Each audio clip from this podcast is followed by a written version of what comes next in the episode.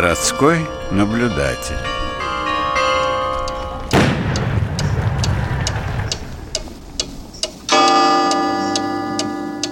Всем добрый день, в студии ведущая Ирина Озерская. И ближайшие несколько программ будут посвящены у нас петербургской кухне – Толчком послужило то, что Петербургский ресторанный фестиваль, который уже 10 сезонов, начиная с 2016 года, организуется Комитетом по развитию туризма администрации нашего города, занял первое место в категории «Лучшее гастрономическое событие России» во Всероссийском форуме гастрономического туризма, который прошел под эгидой Ростуризма в конце сентября 2022 года.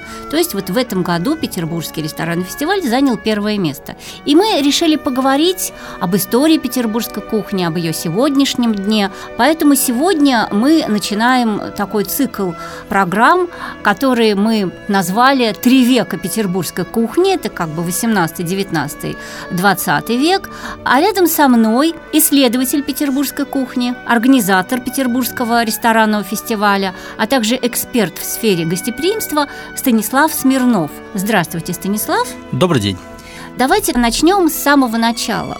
Петербург был образован в начале XVIII века. Ну да, совершенно логично предположить, что и такое понятие, как э, петербургская кухня, появилось э, с момента основания нашего города, собственно, с 1703 года. Ну, не безосновательное предположение, хотя в наших э, передачах мы постараемся немного развенчать этот миф и рассказать про то, каким образом появилось непосредственно понятие петербургской кухни, на чем оно основывалось и как трансформировалось на протяжении трех столетий.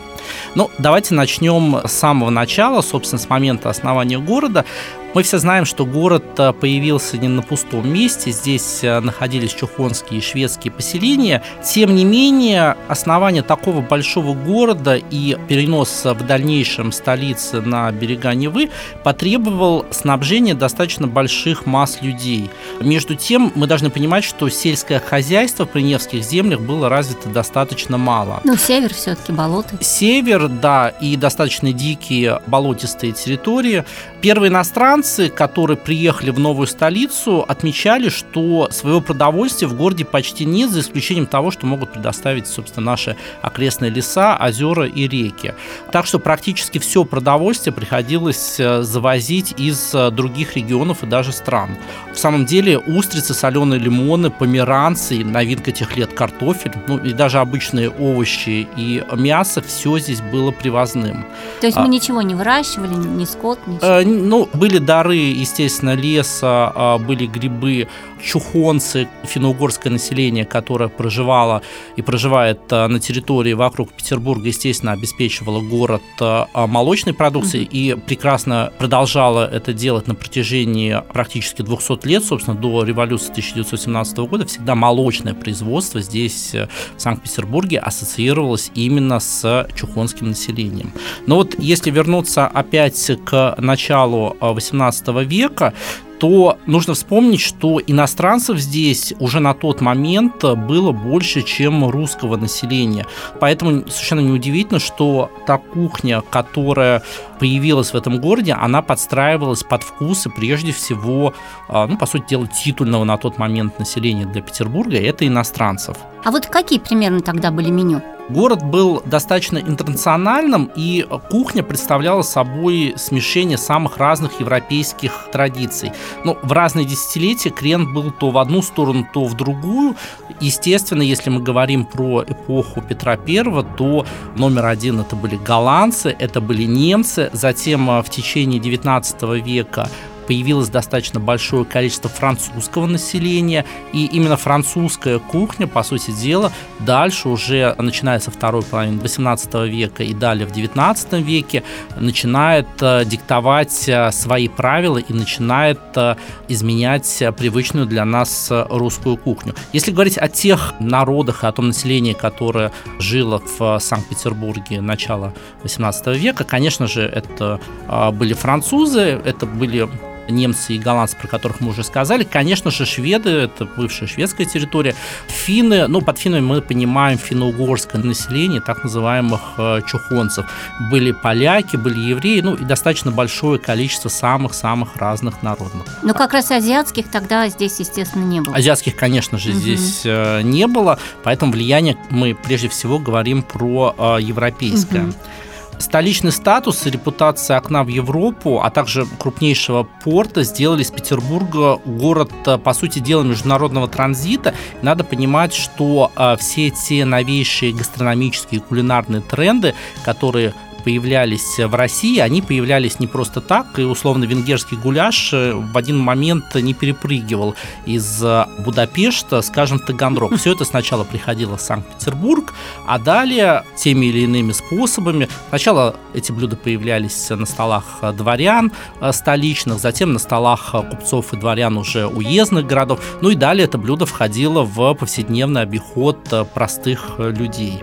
В петербургских кулинарных книгах того того времени можно встретить достаточно большое количество рецептов самых разных народов. И вот э, то, что мне, например, удалось найти, это если мы возьмем такой достаточно простой русский рецепт, как щука. В кулинарных книгах мы можем сразу увидеть несколько национальных рецептов. Это щука по-польски, щука по-жидовски, ну или по-еврейски, как мы сейчас э, сказали бы, по-итальянски, даже по-английски. Ну, насколько я знаю, основатель города Петр I высмеивал гурманов. А каково было меню императора? Вот что он предпочитал? Совершенно верно. На самом деле даже сохранилось такое высказывание Петра I относительно гурманов – я процитирую его, «Какую пользу может принести тело Отечеству, когда оно состоит из одного лишь брюха?» Петр, любитель всего европейского, как бы это странно ни звучало, но в еде был достаточно консервативен и предпочитал блюда русской кухни. Можно даже начать говорить о предпочтениях э, Петра I с момента его рождения и того пира, который устроил царь Алексей Михайлович, прозванный в народе Тишайшим, по случаю рождения будущего императора. Собственно, так описывали пир, который был устроен э, в честь этого события. Сахарные ковришки весом в два пуда, запеченный лебедь, утка, голубь и сахарный попугай. Очень Множество много сладостей. марципанов и 40 блюд леденцов. Совершенно верно, на самом деле Петр I был сладкоежкой, и когда Петр был маленький, то говорили, что он очень любит леденцы. Я не представляю, что у него было с зубами. Сложно представить, э, но вкусы императора также менялись. И если посмотреть на другие воспоминания уже более позднего периода, мы можем узнать, собственно, что ел император. И здесь я э, процитирую одного из ближайших соратников э, Петра, это русский механик Андрей Нартов – Кушание ему было холодное мясо с солеными лимонами и солеными огурцами, буженина и ветчина, студени с хреном и чесноком, а также щи разные. Каша, жаркое из утки или поросенка со сметаной, говядина с моченым яблоком, ржаной хлеб, кислая капуста, тертая редька, пареная репа. Ну, достаточно разнообразный, очень обильный, ну и в то же самое время простой достаточно такой. простой и русский стол. Mm. На самом деле нужно вспомнить э, реформы Петра, мы все помним по поводу того, как он рубил бороды боярам, естественно, чиновники, бояре и общественные деятели того времени очень сильно опасались того, что Петр I доберется и до реформ русской кухни, чего, э, к счастью, наверное, не случилось. Это было не сделано по нескольким причинам. Ну, первую причину мы уже с вами озвучили, это любовь э, Петра непосредственно к русской кухне. Другая же причина состояла в том, что внедрение и пропаганда, как мы бы сейчас э, сказали, западной гастрономической культуры потребовало бы полного переустройства и перестройки непосредственно кухонь. То есть а, кухонного оборудования, кух... грубо говоря. Как, как вот, наверное, да, можно сказать, кухонного оборудования. То есть а, печи. Все верно. До Петровскую эпоху все блюда на Руси готовились непосредственно в печи. И мы можем запекались вспомнить... как бы, да, внутри. Они как бы запекались, и мы можем вспомнить ту посуду, которая использовалась. Горшки. Это, конечно же, горшки, чугунки различные. А европейский метод приготовления подразумевал так называемые голландские печи, когда блюда готовились не внутри печи, а на печи. Ну и, соответственно, требовалось бы уже совершенно новое оборудование, требовались бы сковороды, но нужно было бы полностью перестраивать русские дома. Естественно... То есть, э, чтобы было куда поставить эту сковороду, да, наверное? Совершенно верно. Угу. Ну, мы с вами представляем, как выглядит русская печь, подобного рода перестройки, они, конечно, оказались бы достаточно проблематичными в один момент. Естественно, перестраивать дома крестьяне были не готовы, однако постепенно в наш рацион начали входить новые продукты. на самом деле заслуга Петра I состоит в том, что он привил любовь к морской рыбе, в частности к трески и наваге. При этом надо отметить, что у самого Петра была аллергия на рыбу, То однако он, он ее вообще не ел. Он ее вообще не ел, но он понимал о ее полезных э, свойствах, и благодаря Петру Первому появился достаточно масштабный рыбный промысел в Холмогорах и Архангельске. Угу. Но я вот знаю, что Петр, несмотря на то, что он предпочитал блюда русской кухни, все-таки вот один деликатес он очень полюбил. Это сыр голландский. Совершенно верно. Он очень любил э, сыр с душком, и те, кто приезжал к императору на прием или по каким-то делам из-за границы всегда знали, что ему можно а, сувенир. привезти такой сувенир, да, это кусочек э, голландского сыра с душком. А что еще все-таки Петр Первый ввел вот в русскую кухню, кроме рыбы, так скажем?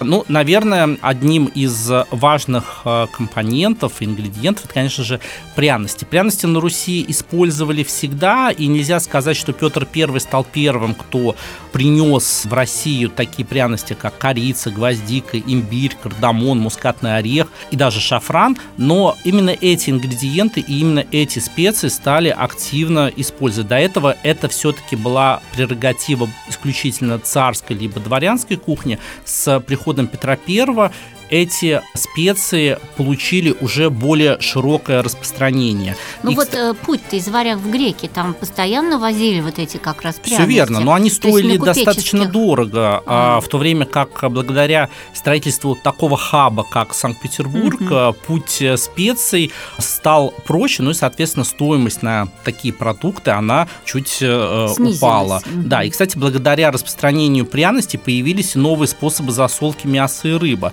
И а, собственно, известные нам ветчина, балык, солонина, сало и даже буженина, они появились именно в Петровскую эпоху. Тем временем стол дворян, он также менялся, хотя и не очень сильно. Появились интернациональные блюда, а семьи начали выписывать из-за границы не только гувернантов и учителей, но и поваров. Кстати, из заморских деликатесов на столе русских аристократов в эпоху Петра прижились каперсы. Их использовали как острую приправу к мясным блюдам и супам. Иногда к столам заказывали и такие деликатесы, как устрицы и анчоусы. Именно в начале 18 века в России появилось такое известное нам всем блюдо, как бутерброд. Их стали есть по утрам, делая из различных ингредиентов, таких как э, сыры, буженина, соленая рыба и просто сливочное масло. И, кстати, в то же самое время в обиход вошло слово «суп». Напомню, что до этого мы ели с вами похлебку. Станислав, давайте мы сейчас прервемся, потому что время нашего в эфире, к сожалению, подошло к концу. Разговор очень интересный, и я советую э, в следующий раз, когда выйдет наша программа «Городской наблюдатель», всем нашим слушателям основательно поесть перед тем, как слушать ее, потому что очень хочется уже что-то попробовать. Я напомню, что рассказывал нам об истории петербургской кухни исследователь петербургской кухни, организатор Петербургского ресторанного фестиваля, эксперт в сфере гостеприимства Станислав Смирнов. До следующей встречи мы продолжим наш разговор, а вместе с вами была ведущая Ирина Озерская. До новых встреч. До новых встреч. Городской наблюдатель.